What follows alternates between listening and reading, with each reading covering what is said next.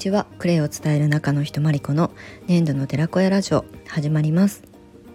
はい、えー、6月25日日曜日収録配信をお届けしていきたいと思います。はい、えー、今日の茨城県笠間市は朝はね結構快晴というか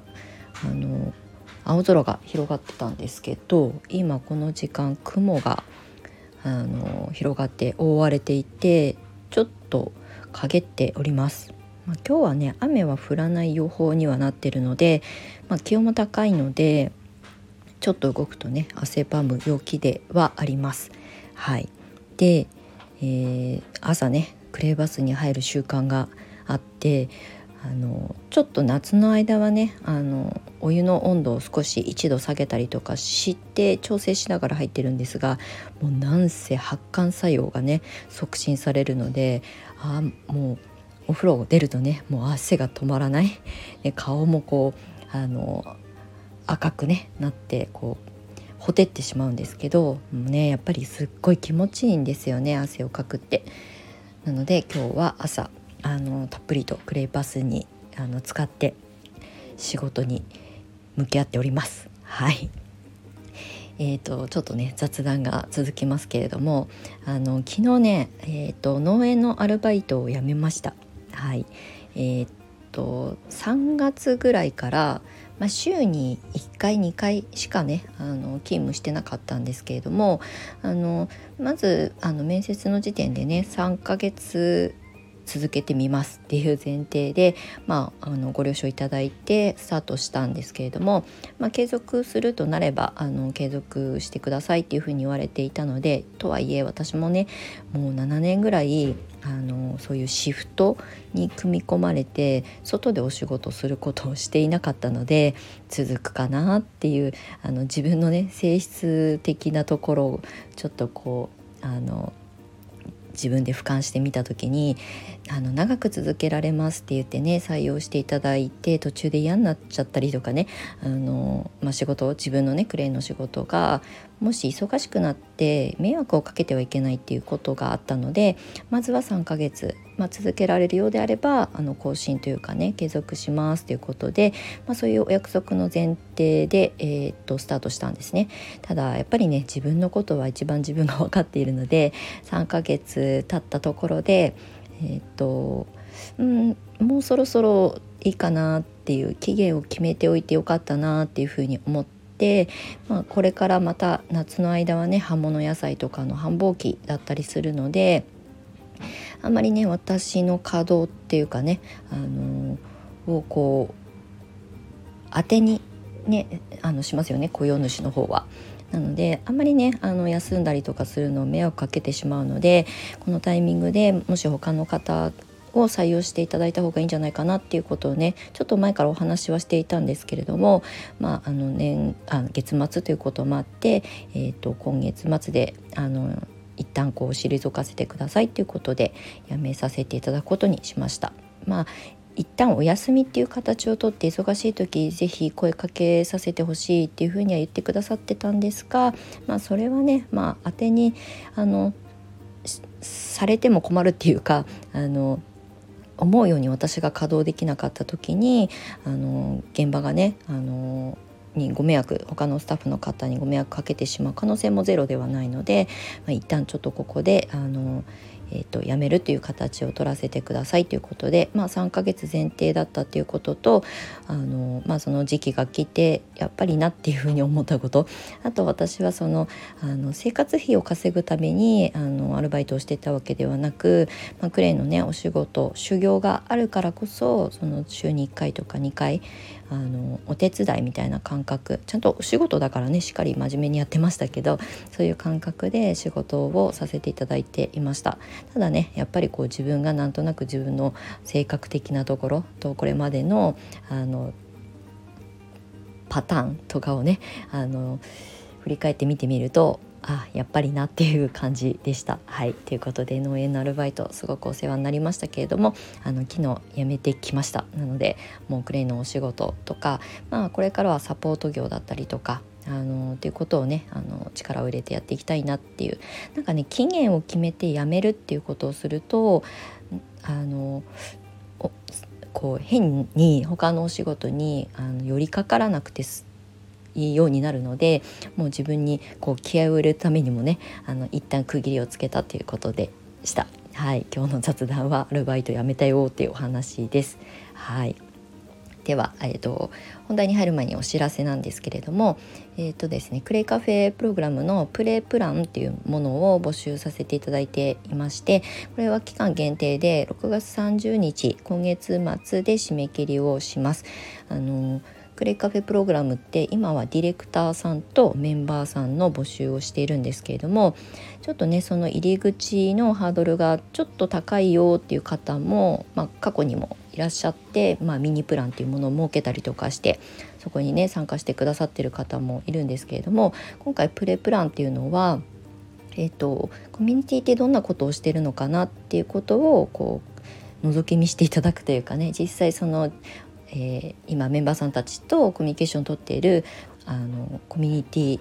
アプリがあるんですけどその中の様子が見れるしあとスタートする時とか、まあ、後々にねあのメンバーとして活動したいっていうふうにあの思った時にどういうことをしていけばいいのかっていうことをねこう疑似体験していただくみたいな場にしていますなので今月末6月30日で締め切りとなりますがプレプランの募集をしております概要欄の方に、えー、URL を貼らせていただいておりますのでよかったら覗いてみてくださいはい、であともう一つがですねあのクレイトアートとアーシングアートディレクタークラスっていうものをスタートしています。えーと、募集ですね。はい。で今1期生の募集をしておりまして、あのクレイとアートとって何っていう感じだと思うんですが、まあ、これまでもう10年間クレイセラピー自然療法予防医学もデトックスの大切さミネラル大事だよっていうことをね伝えながらあのクレイセラピストさんを育成するコーチとして、もう本当にそれだけに100%の力を注いでねやってきたんですけれども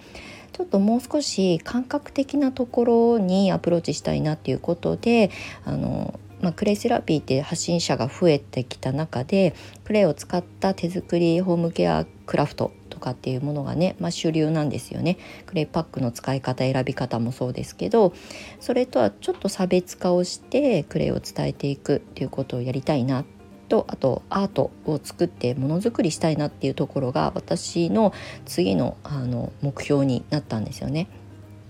で私自身の作品作りもそうですけれどもなんか新しいことを違う視点でクレイに触れてみたいなっていう方を、えーと、一緒にあのスタートを切っていただけるように今回ディレクターというあのクラスをね作りました。まあ、これはクレイを学んで、まあ、基礎的なことはあのお伝えするのでクレイを学んでホームケアとして取り入れながら、えー、新しい見せ方というかね新しいコンテンツを作っていって、えー、それをまあ、発信してもいいし私みたいにものづくりをしてあのアートを作って例えばそれを販売するとかあとは展示会個展とかやってみたいとかっていうね新しいクリエイティブな自然療法クレイセラピーを形にしていこうっていうのが目的になっています。これもねあのホームページの方あのちゃんと 整えておりますのでよかったら、えー、概要欄の方から飛んでいただけたらと思います。ホームページの方に、えーと、クレイトアートとというページを設けております。はいということで雑談とお知らせが長くなりましたが今日の本題なんですけれども子育てママがクレイを学ぶベストタイミングというところでお話ししていこうと思います。えっ、とこれはうちの教室の卒業生、まあ、50人ぐらいクレイセラピストさんを育成させていただいてきた、まあ、その経験のから、えーと、のお話なので必ずしもではないんですないんですね。なんでかというと私が実際生徒さんたちからあの、えー、吸い上げたあの感想だったりとかうん、あのっていうところをベースにしているのであくまでもうちの卒業生の子育てママさんたちから、えー、っとフィードバックいただいたことをねお話ししてみようと思います。あのまあ、子育てママって言ってもね本当にえー、生後数ヶ月のお子さんを抱えているママさんからもう中学生高校生になっている、まあ、もう子育てママとしても大ベテランの方とかねもう成人してますよっていうママさんまで本当に幅広いんですけれども今まあ一応うちの卒業生で一番あの人口の多い子育てママっていうのは、えー、年齢層的なお子さんの年齢層ですねが多いのがやっぱりこう生まれてすぐのお子さんを抱えてらっしゃる方子育てママ。とあとは大体幼稚園生とか、まあ、小学校低学年ぐらいのこの年齢層が多いんですね。であの皆さんそれぞれのタイミングでクレイを学びに来てくださってるんですけれども例えばうん一番こう私の中であのクレイを学んでいただくっていうあの関係性上のお話で一番記憶に残っているのが大体ね子供がまあそれは第1子であれ2子であれあの同じなんですけれども大体1歳ぐらい2歳ぐらいの時にクレイを学びに来た生徒さんが言っていてあ納得と思ったのがあのねやっぱり1歳2歳とかになってくると動き回り始めてハイハイしたり歩き出したりとかあと2歳とかになると魔の、ね、イヤイヤ期が来るしあの講座にねあの集中するのが難しいとかお家でえっ、ー、とえー、自習する時に子どもがやっぱりこう動き出すとね目が離せなくなるのでもうちょっと早く勉強しておけばよかった。まだ赤ちゃんで寝てる状態。まあねあのおっぱいあげたりとかしなきゃいけないからあのもちろん子育てにねあの時間はあの優先するんですけどただ寝てる状態の赤ちゃんと1歳2歳とかで動き出して目が離せない時に勉強し始めるともうそっちに気がいってしまってだったらあのもっと赤ちゃんの時に勉強しておけばよかったとか妊娠中に勉強しておけば、まあ、出産直後からクレイがあの生かされたなっていうふうに振り返るとタイミングって結構大事だったなっていうふうに、えーとおっしゃる生徒さんが多かったですね。うん、でまあ1人目2人目もう3人目とかになってる生徒さんとかはもうあの子育て自体にはある程度こう余裕が生まれているのであのお兄ちゃんお姉ちゃんとかねその第1子第2子とかをもうすでにあの授かっているママさんとかだと妊娠中に知っておけばもっと妊娠中のでマタニティケアに役に立てられたなっていうふうに思ったので今あの臨月間近ですけど勉強し始めますっていう方でね来てくださってた方もあの意外と少なくないんですね。なので妊婦さんでねあの通学してくださった方はいまあ、大体この辺のママさんたちのそのフィードバックっていうかこうタイミングのお話を聞いていて、まあ、私は子育ての経験がないので、まあ、講師としての立ち位置でお話しするんであれば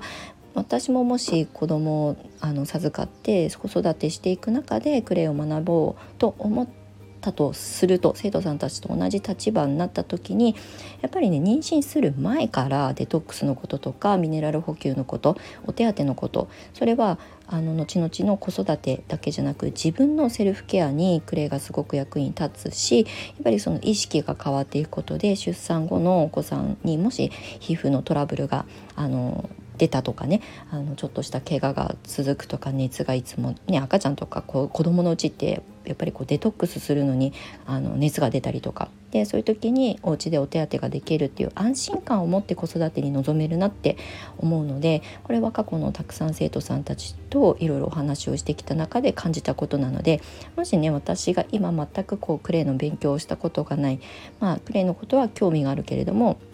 まだ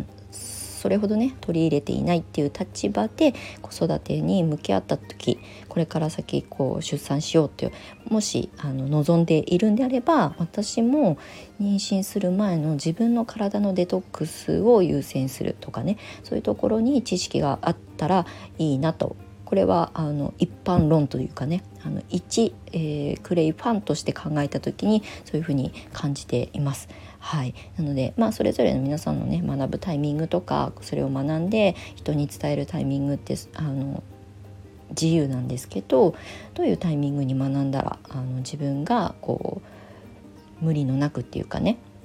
しかもそれを取り入れたことを同じように悩んでるママさんたちに届けてあげるっていうことがねできるようになるとまたそれが一つの、まあ、生きがいというと大げさですけどあの自分の役割だったりとかねあの社会的に、まあ、自立につながったりとかそれは心の自立と、まあ、経済的な自立もそうですけれどもっていうことにあの一つあの影響するんじゃないかなっていうふうに思っています。はいということで、まあ、いつのタイミングでもねその人が学びたいと思ったりそれを発信したいと思う時がその人のタイミングなのであの早ければいいっていうわけではないんですが今まで過去の卒業生子育てママさんが口にしたあの自分にとってのベストなタイミングはもうちょっと早い方が良かったかもしれないとかねあの今学んどいてよかったとかいろいろ意見があるので今日はそんなことをシェアさせていただきました。はいあの参考になるかどうか分かりませんし別にこれをね推奨してるわけではないんですが、まあ、一つの参考事例として聞いていただけたら嬉しく思います。はいということで子育てママがプレーを学ぶベストタイミングということでお話をさせていただきました。最後まで長い収録にお付き合いいただきましてありがとうございました。まあ日々のね生活特に子育てママはね本当に自分のことよりもお子さん優先でもうそれだけでエネルギーをね全力注いでらっしゃると思うので時々は子育てママママさんみんなも自分でクレイで癒されて、うん、そうすると心がねこう緩むとあの子育てで大変な時があっても、まあ、こう許せるとかねあの包容力があの生まれるとかっていうことにも結構ね影響していくと思うので是非癒されてください。はいということでまた次回の収録配信でお目にかかりましょう。最後までお付き合いいただきましてありがとうございました。年度の寺子山理子でした。またね。